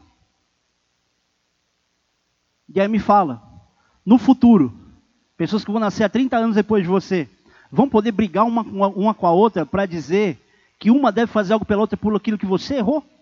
É justo? É só pensar, é questão de bom senso. Parar de querer ser muito hype, muito inteligente, muito antenado, ter uma sacada histórica. Você é bobão. Você acha que você está construindo algo bom, mas o que que esses conceitos trazem para o coração das pessoas? Que tipo de pessoa nasce desses pensamentos super inteligentes, modernos, conhecedores da história? Todo mundo que eu conheço tem ranços dentro de si, raízes de amargura. Me fala um que fala desse contexto e que não tem o mínimo de indignação e carrega ela até hoje, e é o seu cartão de visita. Não, porque olha como eu sou inteligente, olha como eu conheço a história. É um bobão. Está construindo o quê? Está fomentando o quê no coração das pessoas? Quem planta, querido, para outras gerações, não percebe que está fazendo isso. E a pessoa não faz isso para deixar uma dívida. A pessoa não tem ideia que ela está errando, mas ela está errando. Sabe gravidez indesejada? A pessoa vai, tem um filho, fez uma besteira, mas ela está deixando alguma coisa. A intenção dela era errar? Não, não era. Mas assume-se consequências. Aí vem falar de sexo livre. Deixa de ser trouxa. Olha a prova da dívida histórica aqui. De que a pessoa erra, faz um grande absurdo, mas eles não têm ideia da besteira que está fazendo. Só para defender os próprios direitos. E principalmente, querido, quando a gente fala de acontecimentos do passado que não foram culpa sua. Não dá para ficar nessa historinha de dívida histórica a vida inteira. Ou seja, carregar esse discurso só coloca julgo em cima de outra pessoa que nem tem condição de resolver esse problema. Esses dias eu estava ouvindo uma pessoa reclamando de alguns acontecimentos. E ela falou assim: Poxa, se tal coisa não tivesse acontecido, eu acho que eu conseguiria resolver tal problema. Conseguiria fazer tal coisa. E de tempos em tempos a gente vê muita gente falando isso. Eu aconselho muita gente que me conta uma história baseada naquilo que a mãe fez, aquilo que o pai fez, pelo fato de repente de ser caçula e o que os irmãos fizeram. E esses dias eu ouvi uma, uma expressão que diz: Poxa, o que aquela pessoa fez comigo acabou com a minha vida. Eu recebi na semana retrasada, algumas atrás, uma mensagem tão carinhosa de uma pessoa dizendo assim: Pastor, você é um filho de uma boa mãe. Ironia, tá? Porque você fez tal coisa, você sabia que fulano era assim, e você queria armar a casinha para mim. Eu falei, oh meu Deus, eu com a melhor das intenções ainda sou xingado. A pessoa ainda fala que eu estou armando para cima dela. Justamente porque eu avisei, avisei. Comandante, vai dar ruim. Avisei, avisei. E quando aconteceu, de quem é a culpa? Do pastor. Ah, porque aquilo que a pessoa fez acabou com a minha vida. O que fulano fez acabou com o meu futuro. Está sempre abraçado numa história que o próprio Deus está dizendo: sai daí, eu não quero você aí. Deus está lá com os anjos, os anjos com o pé na nuca, ah, sai daí. Puxa a pessoa, não, porque olha lá, acabou com a minha vida. A pessoa se concentra no passado de tal forma, como se ele ajudasse em alguma coisa. E eu aprendi um negócio com um cara, chama Fernando Fernandes. Quem conhece ele? Você está aí, Fernando? Está assistindo? Eu mandei para você, não sei se você está assistindo. Está assistindo? Dá um oi aí no, no YouTube para a galera. Ele passou um tempo em Brasília e eu, achando que talvez como pastor a gente sempre quer entregar algo para as pessoas, alimentar, dar, enfim. Eu achei que só eu poderia entregar algo naquele momento difícil que ele estava vivendo. E eu aprendi muito com ele, que se posicionou de uma forma muito madura, muito sóbria, diante de uma dificuldade. Por quê? Ele sofreu um acidente de carro, não lembro que ano foi, acho que foi 2009. E ele ficou tetraplégico. E, e de uma maneira muito rápida, ele amadureceu. E ele atropelou uma fase, que geralmente é uma fase de luta e de negação das pessoas quando perdem os movimentos da perna ou de alguma parte do corpo. Eu lembro de um dia, acho que ele estava contando a história para alguém. E ele falou assim, cara, não, adianta, não adiantava eu ficar o tempo todo, e se? E se eu não tivesse ido jogar bola? E se eu tivesse esperado um pouquinho mais? E se eu tivesse feito outro caminho? E ele falou assim: e se eu ficasse nesse e se, e se, e se? Eu não ia passar nada, eu não ia viver nada. Eu ia ficar lá preso nesse si, me lamentando até hoje. Então o que eu fiz? Eu pulei logo essa parte, tipo, é, é isso aí, vamos para cima então. E querido, não é porque ele perdeu esperança de que nunca mais ele andar. Ele tem até hoje. Mas justamente porque ele tinha esperança, que ele começou a reagir. Ao invés de ficar parado numa situação trágica que tirou dele todas as liberdades que ele tinha, inclusive do próprio trabalho. Ele continua sendo modelo hoje, mas cara, desfilar para Dolce Gabbana. O cara jogava futebol com os artistas, não sei se era uma seleção olímpica de artistas, não lembro o que que era. E jogava bem o cara. Ele é amigo, inclusive, do pastor Santos lá de, de, de Natal. E aí, ao invés de ele ficar remoendo o passado, ele falou assim: vamos passar logo essa fase, o que, que eu tenho que fazer? E começou a treinar, começou a fazer um monte de coisa. Hoje o cara é tão produtivo quanto talvez se ele não tivesse sofrido esse acidente.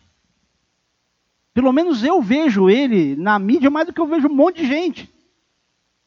O cara é, eu não consigo nem lembrar os títulos dele. Tricampeão sul-americano, campeão mundial de paracano, paracanoagem. O cara tem trocentos mil títulos. Agora está começando a fazer kitesurf. Alguém aqui faz kitesurf? Pois é, ele faz. Alguém aqui esquia? Pois é, ele esquia. E a gente, oh meu Deus, olha o que fizeram para mim. Vai ficar a vida inteira assim? Essa história triste? O cara arrebentou. E quem conversa com esse cara só vê ele motivado. E não é porque ele não tem problema. Mas é porque ele decidiu não se dominar por isso. Ou não se deixar dominar por isso. Querido, a questão, presta atenção nisso, não é ignorar o seu passado. Não é ignorar a sua história. Tanto que ele mesmo ele tem uma tatuagem, se não me engano, do dia que ele sofreu um acidente, alguma coisa assim. Marcou, ele colocou uma tatuagem ali. Mas não ficou preso a essa questão. Querido, a Bíblia diversas vezes exortou o povo de Israel a considerar o seu passado, mas principalmente diz que a gente deve prosseguir. Filipenses capítulo 3, vamos lá. Gálatas, Efésios, Filipenses, vamos lá.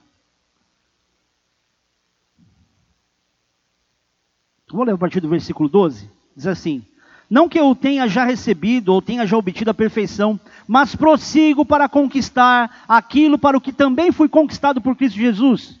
Irmãos, quanto a mim, não julgo havê-lo alcançado, mas uma coisa faço, esquecendo-me das coisas que para trás ficam e avançando para as que diante de mim estão, prossigo para o alvo, para o prêmio da soberana vocação de Deus em Cristo Jesus. Todos, pois, que somos perfeitos, tenhamos esse sentimento, e se porventura pensais de outro modo, também isso Deus vos esclarecerá.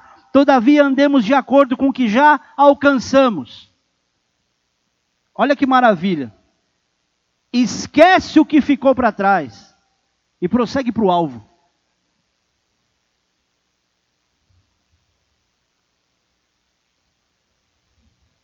Esquecendo-me das coisas que para trás ficam e avançando para as que diante de mim estão. Esquece. Esquece a história triste.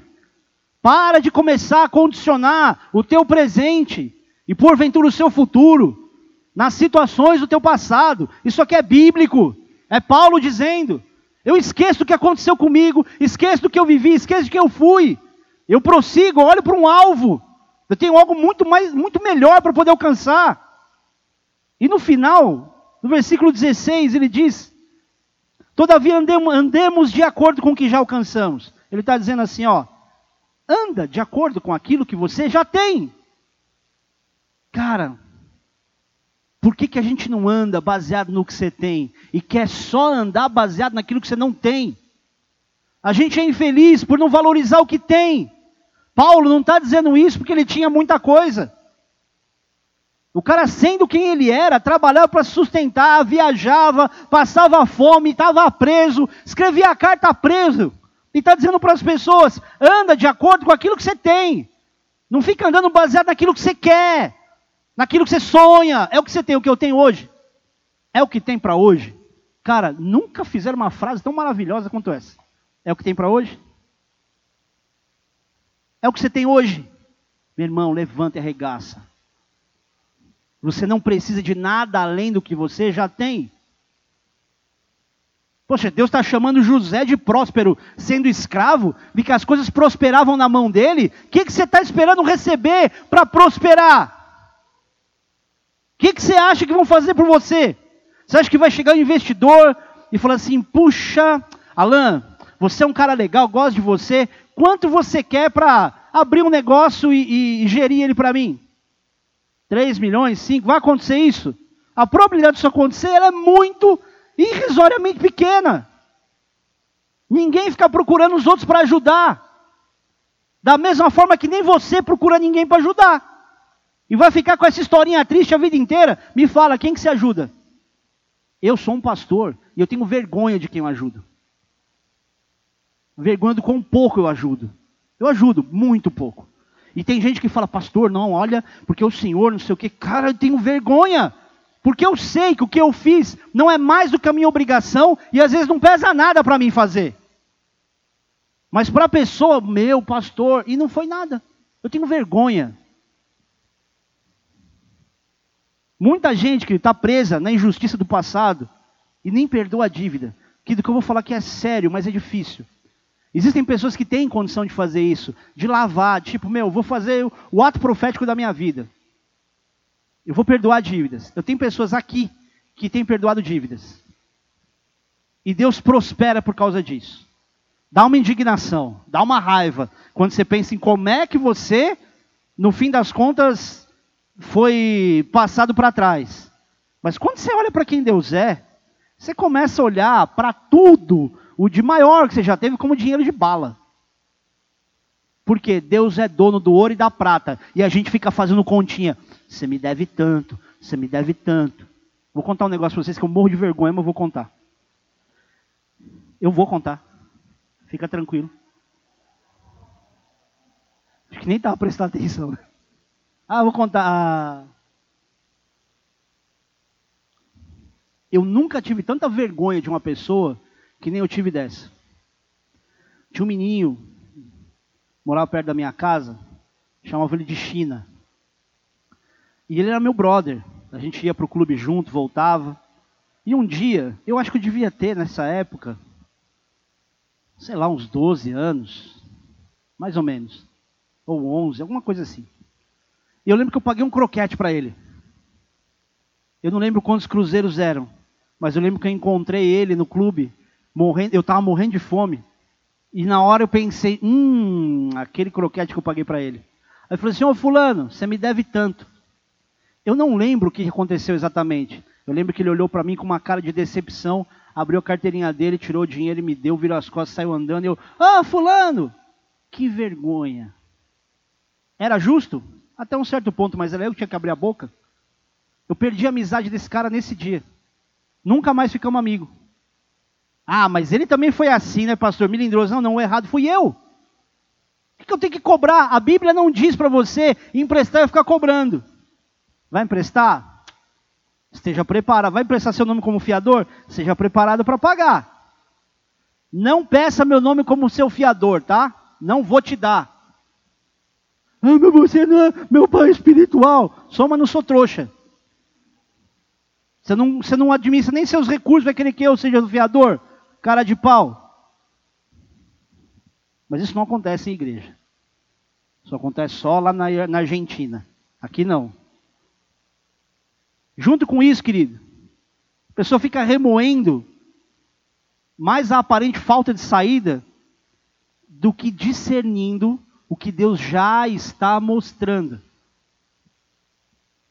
As pessoas se esquecem que Deus está querendo que elas olhem para frente porque Ele tem plano. A frase que eu mais tenho dito nos últimos tempos é: Deus é justo e Ele tem planos. Deus é justo e Ele tem planos.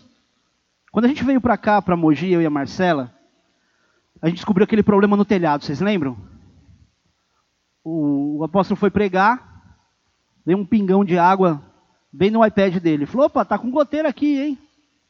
Aí no dia seguinte o Diego foi lá ver, falou assim: pastor, você não sabe o que aconteceu.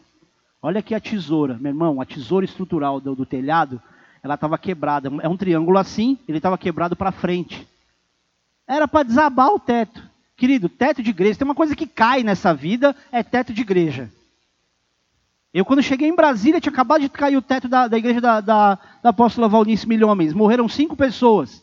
Eu queria abrir um, uma, uma igreja exatamente no mesmo bairro que ela estava. E o administrador regional falou assim: não, caiu aqui, aqui eu não quero igreja. Uma treta.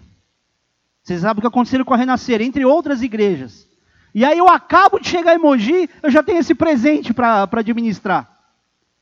Resumindo a história, vocês se lembram? A gente fez culto ao ar livre, foi uma época muito legal. O mais legal é que as pessoas botavam no Facebook: olha que legal, que sacada, essa igreja fazendo o melhor para os membros, nesse calor, fazendo culto ao ar livre. Mal sabia eles que o teto estava caindo. Aí a gente achou esse prédio aqui fora da nossa realidade, fora, fora, fora, fora, fora, fora, fora, fora. E a gente começou a alugar o andar de cima, que é o mesmo espaço daqui, por culto. Era uma grana. E era um maior trabalho, você imagina, levar equipamento de som, levar púlpito, levar cadeira, e no final do culto levar tudo embora porque tinha que liberar o salão. Cara, que negócio difícil. Aí um dia eu encontrei Tiago Brunet, vocês devem conhecer.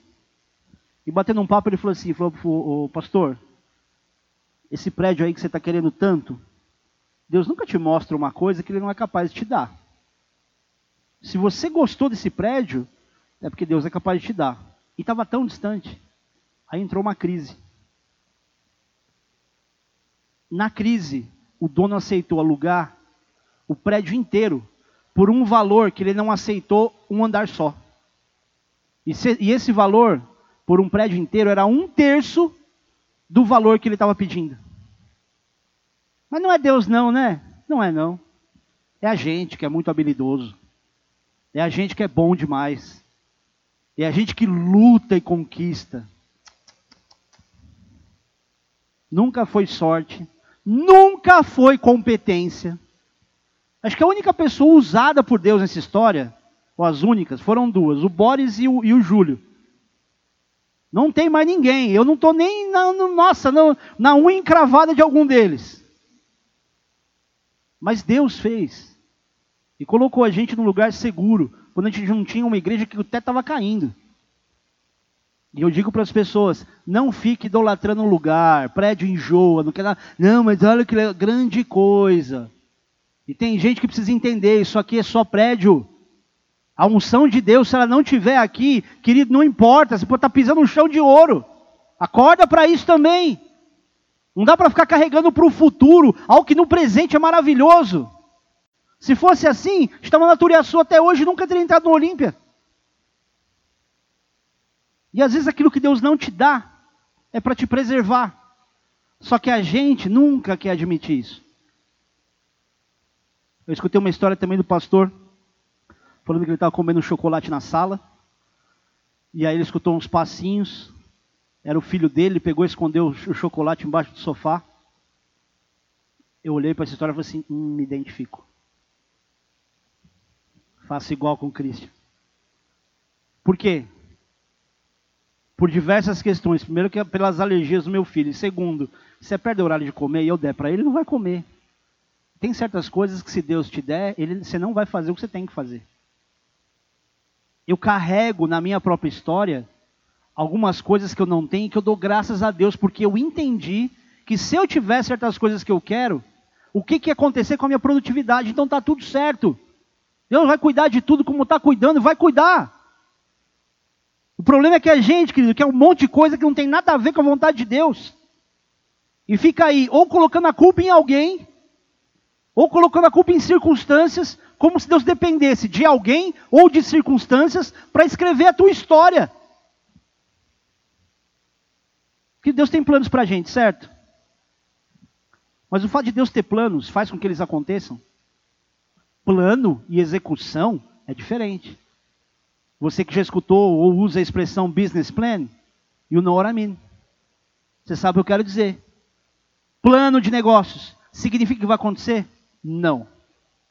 O que, que depende de um plano de negócio para acontecer? Execução, operação, colocar a mão na massa e fazer. É exatamente o que Deus faz com a gente. Ah, pastor, mas a Bíblia diz que os planos de Deus não podem ser frustrados. Se você andar em direção ao plano, nada te para. Agora, quando Deus tem um plano e você quer fazer o seu, esquece. Ah, pastor, mas como assim? Vamos pensar? Você acha que quando Deus criou Adão e Eva, Deus pensou assim: puxa, eu estou criando Adão, mas já sei que vai dar ruim. Se eu já pensar no que, que eu vou fazer. Bom, o dia que ele pecar, eu vou. E não que Deus não soubesse, mas Deus não cria robô, ele cria verdades. Ele cria autonomia. Eu não vou falar sobre essa questão, aquele pastor Rodrigo Silva, ele fala do porquê que Deus criou Hitler, criou todo mundo. Vai por esse caminho, depois você entende. Quando Deus criou Adão, a ideia dele não era que Adão e Eva saíssem do paraíso. Era para a gente estar tá morando no paraíso hoje. Quando, Adão, quando Deus deu autoridade a Saul e Deus escolheu Saul, o plano de Deus através de Saul ele era bom. Querido, Deus escolheu tanto que ele usou o profeta para dizer, ó, você vai entrar no meio dos profetas, Saul, vai profetizar com eles. E Deus mudou quem Saul era por uma direção que ele recebeu de Deus. Você acha que Deus estava dando para ele um prazo de validade? O plano de Deus, ele sempre foi perfeito. Mas a partir do momento que o homem começou a querer tomar decisões onde Deus não participava, onde ele não consultava, ou ele não considerava, ele fez bobagem. Então não é o plano de Deus que não dá certo. É a gente que frustra na nossa própria vida os planos que Deus tem para a gente. Mas se você entra em direção ao plano de Deus, o plano dele não vai dar errado. Se você deixar o teu plano ser conduzido por um plano maior, que é o plano de Deus, vai dar certo. A questão é, o que, que Deus está te mostrando hoje sobre o futuro? Sobre os seus próximos dias? Hoje eu estava terminando essa mensagem, eu assisti um vídeo, que de vez em quando eu fico muito tempo lendo, lendo, lendo, eu distraio com alguma coisa de longe para não ficar com a vista cansada, a cabeça cansada, enfim. E eu estava, eu assisti um vídeo da reabertura do shopping de Blumenau. Nada demais. Se você ver o vídeo, você vai ver que é um vídeo legal, mas não é um vídeo, uau, nossa, senti um negócio. Eu, eu, com o meu coração, eu fiquei emocionado. Porque eu fiquei pensando, olhando para as pessoas e pensando em cada uma daquelas pessoas naquele shopping. E aí tinha uma música tocando e as pessoas batendo palma. E as pessoas, todas elas na frente do shopping, né, com a, a, o vidro fechado ainda antes de abrir. Era tipo um Walking Dead, só que ao contrário. Que não eram pessoas. Ah, era gente ali esperando a hora de abrir o shopping. Quando abriu o shopping, todo mundo entrando, naquela cena, as pessoas batendo palma. Cara, foi lindo de ver. E eu falei para Marcela, falei, Marcela, sabe qual a vontade que eu tenho? É de entrar em todas as lojas quando abrir o shopping aqui de Mogi e comprar alguma coisa só para ter oportunidade de orar por eles. Porque eu fico imaginando como está o coração dessas pessoas de ansiedade, dos que principalmente têm loja aqui e que dependem disso, além dos outros comerciantes. O que teve de gente que quebrou, vocês estão andando na cidade, vocês veem. Cara, eu me compadeço, eu fico triste, e eu me sinto impotente. Mas aí quando eu vi essa cena, eu não vou dizer, ah, Deus falou comigo. Pode ser, ter sido realmente Deus falou comigo. Eu acredito que tem algo de Deus aí. Eu senti algo no meu coração que eu falo, cara, eu acho que dá para fazer uma coisa. E por isso eu convidei tanta gente da igreja, membros da igreja, para assistir esse culto. Você que nunca assiste culto, fica aí giboiando em casa, né, tirando esse bodezinho que nunca oh, passou o culto, nem vi. Ah, depois eu assisto. Está sempre dormindo. Presta atenção no que eu vou dizer. Todos, tá? Todos, sem exceção. Não serve para quem está em casa, para todo mundo que está aqui. Quando esse shopping abrir, eu vou fazer isso. Eu vou fazer isso. Eu não sei como e em que proporção, mas eu vou fazer. Eu já sou cara de pau o suficiente. Imagina, por exemplo, isso é uma sugestão como pedido. Aliás, não é uma sugestão, é um pedido mesmo. Quando você tiver condição de entrar em alguma loja, de preferência, não que é uma exclusividade, porque empresas grandes também sustentam famílias, tá? Mas principalmente por aqueles que são pequenos e estão a ponto de quebrar, porque as empresas grandes, provavelmente ela não quebre. Ela vai de alguma forma talvez demitir algum e tudo, mas tá lá, ainda existe a possibilidade da empresa existir, mas o comércio pequeno, por exemplo, entra nesse comércio, se você não tem dinheiro, o que eu imagino que não vai dar para fazer com todo mundo, e compra alguma coisa. Se você está com medo do que você vai comprar ou do carão que você vai passar, porque tem loja que você entra que as pessoas elas você passa, nossa, todo mundo aqui deve ser muito rico, olha tudo que eles têm, e você se sente muito humilhado. Mas só Deus e eles sabem o quanto eles estão desesperados para pagar contas pequenas até. Entra nessa loja, compra alguma coisa. Se você não tem condição de comprar alguma coisa grande, relevante, fala assim: o que, que você tem de menor valor nessa loja? Ah, esse chaveiro, vou comprar. E pega o gancho para você poder orar por essa pessoa. Porque as pessoas estão abertas, desesperadas para ter alguma coisa para acreditar. Porque ela não vai conseguir passar o tempo todo na loja esperando que o cliente venha. Querido, o nível de atendimento nesse momento, ele vai subir muito. Você vai perceber o nível de excelência de atendimento que muito lugar não tinha que vai passar a ter. Por quê? Porque agora o cliente, cara, o, cliente, o que você quiser, claro, você quer usar nosso banheiro, vai ser que nem o Uber quando chegou. O que? Uma balinha, água, alguma coisa? Porque o mundo nunca mais vai ser o mesmo depois disso. Agora você, que tem a presença do Espírito Santo, que tem em você as palavras que vêm de Deus, vai começar a causar algo, a causar no melhor sentido da palavra, a gerar algo nesses lugares que é capaz de transformar a realidade da cidade. Você imagina o que é as pessoas entrarem, comprar qualquer coisinha, eu falo assim, cara, vou deixar uma semente, deixa uma nota de dois reais ali, que seja. Imagina você fazendo isso e orando por alguém, o que, que isso não vai gerar? E de preferência, quando, não é se, eu estou acreditando que tem crente me assistindo, e aqui também. Quando você fizer isso, não fale o nome da sua igreja. Porque não é para as pessoas terem uma ideia de tipo, ah, a igreja tal tem um movimento. Não. Ela tem que ser na cabeça dela que os crentes estão fazendo alguma coisa. Que o povo de Deus está se unindo para fazer alguma coisa. Eu não tive tempo de sugerir isso para os outros, para outros pastores. Até não sei como é que reagiriam. De repente eu falo assim, ah tá, como você é bobinho, beleza, pastor, tá. Fala, nossa, que ingênuo. Mas eu sei o que uma oração, ou que um pretexto para uma oração é capaz de fazer nesse lugar.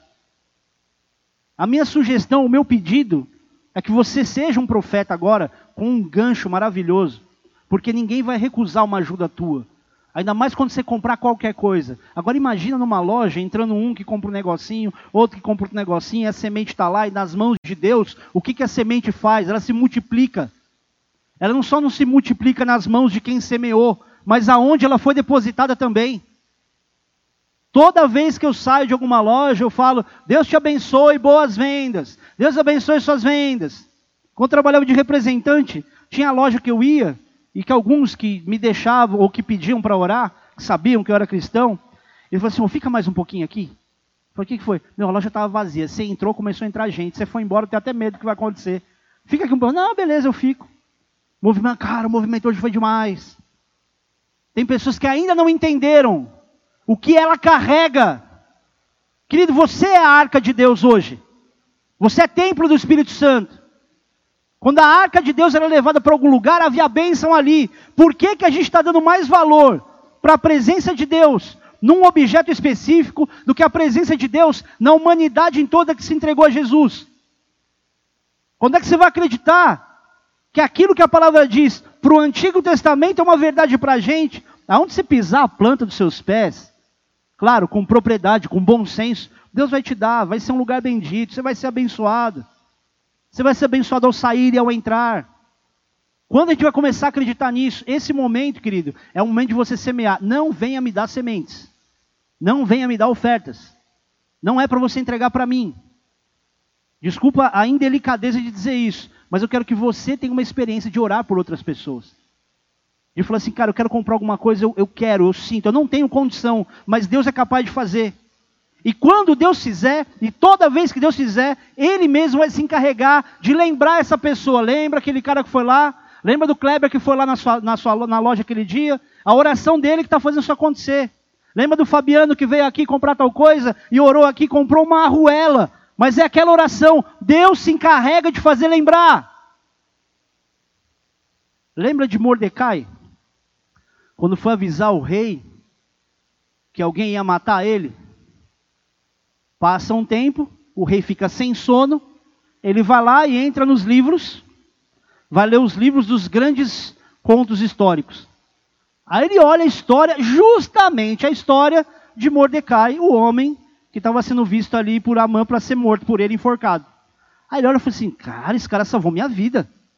Falei assim: Ô, ô Lamparina, esse cara aqui, ó, o que, que fizeram com ele? Não, tá lá, é fulano, Mordecai. Esse cara. Aí ele chamou o inimigo do cara e falou assim: Ô, oh, mãe, fala uma coisa, cara, o que, que eu faço com o homem que eu quero honrar? E a mãe pensou o quê? Esse cara sou eu. Falei assim: que rei? Coloca lá seu cavalão, seu quarto de milha, manga larga, manga estreita, árabe, tudo junto. Coloca uma veste nesse cara, enche esse cara de. E coloca uma pessoa para levar esse cavalo e dizer para todo mundo: assim se faz a homem a quem o rei deseja honrar. Falei assim: boa, cara. Sabe aquele Mordecai? Mardoqueu, em outras traduções? Coloca ele no meu cavalo, faz isso com ele. Fez o inimigo dele honrar ele. Um dia Deus fez ele ficar sem sono. O rei ficar sem sono para ler o que o cara tinha feito. Um dia, Deus vai ficar, fazer alguém ficar sem sono. Até trazer você para um contexto de justificação feito por Deus e não pela tua administração, e não pelo teu linguajar, e não pela tua manipulação, e não por você, não pelo que você conseguiu fazer, mas por aquilo que Deus planejou fazer. Que Deus está dando uma porta aberta de milagre para as pessoas. E todas elas vão saber, inclusive você, que as suas sementes também vão frutificar.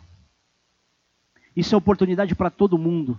Só que nesse momento ela é muito melhor e muito maior, porque o coração das pessoas está aflito.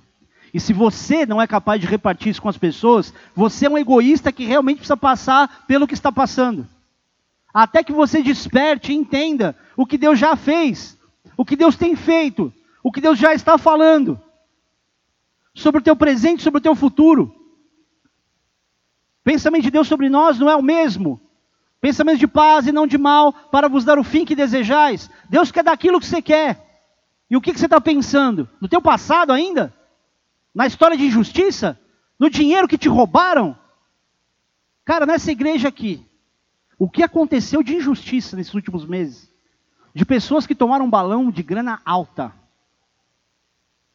eu olho para isso, só não tenho como ficar motivando, animando, tipo, não, fica tranquilo, ó, Deus está aí. Mas eu sinto dentro de mim algo tão forte, com tanta certeza, que essa é a melhor oportunidade para Deus entregar algo em dobro, porque Deus faz isso. Quando você é roubado, você recebe em dobro. A injustiça faz a justiça de Deus se manifestar. Querido, você vai fazer com essas atitudes, e se você fizer isso que eu estou te pedindo, você vai ver famílias sendo restauradas, casamento. E sabe por quê? Porque o maior combustível para grandes milagres, se você olhar os de Jesus, você vai perceber que não foi ele se crescer, foi compaixão. Os grandes milagres aconteceram por compaixão. Os grandes acontecimentos, os grandes milagres que Jesus fez, têm muito mais relação com isso do que comprovar, ó, ah é, você não, não acredita que eu sou filho de Deus? Jesus não dava carteirada, ele era Deus. Ele se humilhava, ele servia. Estava o tempo todo queriam pegar Jesus em alguma armadilha. Riam da cara dele, tipo, ah, tá falando que está dormindo. Ah, olha esse Jesus que bocó. Nem ia morrer o cara ficar falando que está dormindo, que bobão. Tira todo mundo da casa. Ó, Thalita, cume, levanta. Ó, tua filha está aqui. Não conta para ninguém. Eu não quero que os outros saibam, quero só que vocês saibam. Essa ressurreição é por vocês. Querido, não é o que Jesus vai fazer através de você, é o que primeiro ele quer fazer com você. Maior é a obra de Deus, minha pastora diz muito isso, pastora Denise. Maior é a obra de Deus em você do que através de você. Está na hora do povo de Deus ter mais visão do que medo. Jesus teve mais teve condição de se entregar para ir para a cruz. Porque ele não ficou olhando para o momento do sofrimento, nem para as injustiças ao longo do tempo.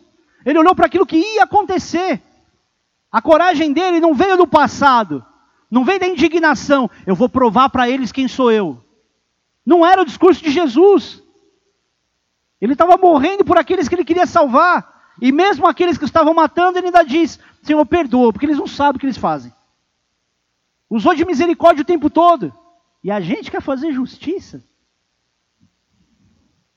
Não vai adiantar, querido, ficar olhando para trás e colocando a culpa no coronavírus. Coronavírus é só uma ferramenta de Deus. Não é uma bênção. Ah, que bom que aconteceu isso. Isso é estupidez. Coronavírus é só uma ferramenta para provar a grandeza de Deus mais uma vez. Não é para colocar o povo para sofrer, porque Deus é severo, ou para dizer, ó, tá vendo? A culpa é daquele ali. Isso é bobagem. Não dá para dizer isso, querido, vindo de crente, gente que conhece a palavra. Dá para entender isso vindo de quem não conhece a palavra, de quem não sabe que Deus tem planos, de quem não sabe que Deus é justo, que Ele é bom, que Ele é Pai. Mas da gente, o meio do povo chorando pelo passado, improdutivo. Ah, pastor, mas é que é difícil. Sempre vai ser difícil. Me fala o que, que é fácil. O que, que tem que ser fácil? Qual é a facilidade que Jesus prometeu? Qual? Ele já falou de cara, no mundo vocês vão ter aflição. Ele não falou, olha, vocês vão viver, vou pegar vocês, levar vocês para um lugar de águas de descanso, de pastagem, que isso o Salmo fala. A nova aliança que temos em Jesus nos preparou para o apocalipse. Não está tá preparando a gente para uma fase onde você vai só descansar. Vamos descansar no céu. Até lá, vamos saquear o inferno. E como você saqueia o inferno? Sendo um grande evangelista. Não, porque eu evangelizo. Porque eu falo de Jesus. Ou oh, porque eu era assim, agora eu sou assado. Não é nada disso. Evangelizar é pregar consistentemente com a tua própria vida, com o teu próprio relacionamento. Não é com a tua competência de persuasão. Apóstolo Paulo, que era apóstolo Paulo, ele falava: ó, a minha palavra e a pregação não consiste em persuasão dos homens, mas demonstração de poder. Está na hora de você começar a mostrar o poder de Deus através da tua compaixão, da tua iniciativa, da tua semeadura. Se você fizer o que eu estou falando, você vai ver a tua casa ser abençoada. Mas eu não quero, querido, ensinar para o povo que ele vai semear e vai orar por lojista para a casa dele ser abençoada. Porque, infelizmente, a barganha do cristão nos dias de hoje tem feito justamente isso. Pessoas que semeiam estrategicamente só. Querido, é o coração. Eu semeio entendendo? É errado ter estratégia? Não. Mas se não é motivado pelo teu coração, em algum momento, as riquezas vão te dominar. Não está errado se falar assim, eu sou esperto, eu vou semear. Está certo. Mas faça isso com o coração primeiro. Tem muita gente, querido, no meio da igreja de Cristo, que tem feito planejamentos estratégicos com Deus, baseado em legalismo e não em relacionamento. O nosso segredo não é o que você faz por lei, é o que você faz por coração. Sabe o que Deus quer dizer para a gente hoje? Considera seu passado. Você tem uma história, por mais difícil que seja. Mas se tudo que você é capaz de enxergar sobre a tua vida está preso lá atrás, então você ainda não me conhece. Então você não se converteu ainda. É um homem de conversão até para crente. Se o teu sentimento, se as suas emoções estão presas na tua história passada, você precisa de um encontro com Cristo. Você precisa de se render. Falar, Senhor, eu estou aqui. Eu estou aqui, eu não quero mais pensar com a minha forma humana de pensar. Minha forma humana de pensar vai me fazer rodar, rodar e cair no mesmo lugar. Eu vou dar uma volta grande e vou parar no mesmo lugar. Feche os teus olhos por um instante. Pai, eu oro pelos meus irmãos. Te pedindo que eles despertem, Deus, das amarras que o inimigo tentou colocar neles. E que em alguns até foram colocadas.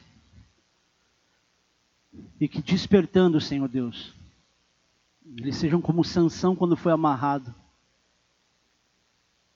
Onde como se fossem barbantes, eles arrebentem essas amarras.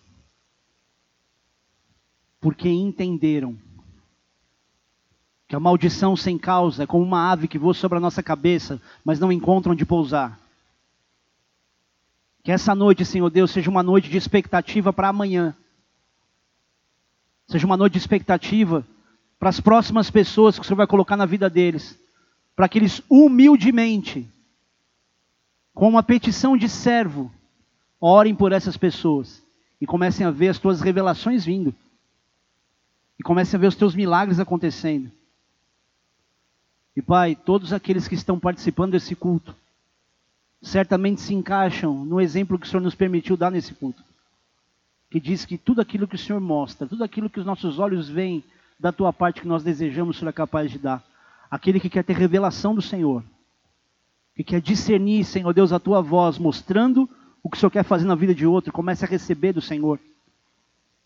Comece a receber do Espírito Santo de Deus a capacidade de interpretação, de profecia para que não sejam profetas que exteriormente se vestem e falam como profetas, mas sejam homens e mulheres profetas do Senhor, que são usados, Pai, com a verdade, com a esperança, com a transformação, com o poder que há na tua palavra e não na aparência do homem. Visita o Senhor Deus e desperta a vida deles para que eles despertem, Pai, e libertem outras vidas para que eles libertem outras vidas, para que eles libertem outras vidas. Que haja libertação nessa noite. Que todas as amarras do inferno, das mais simples às mais fortes, por causa do entendimento da palavra de Deus, comecem a ser arrebentadas, Pai, pela espada dos teus anjos. Que nesse exato momento haja libertação de prisões na mente, de mentes cauterizadas pelo pecado de mentes presas em histórias do passado. Que seja uma noite, Senhor Deus, de divisor de águas, para que os teus filhos não se apoiem mais nas injustiças do passado, mas nas promessas e na tua misericórdia para o presente e para o futuro, porque o Senhor tem planejado para cada um de nós um futuro melhor. Não importa o que vai acontecer com o mundo, Pai, nós confiamos no Senhor. E a nossa resposta para tudo aquilo que muitas vezes esperamos receber ou precisamos receber, a nossa resposta vai ser entregando. Não é para que o Senhor faça algo em nós, mas porque vai ser maravilhoso. Ver o Senhor transformando aquelas vidas na nossa frente. Porque vai ser maravilhoso ver pessoas sendo quebrantadas ali.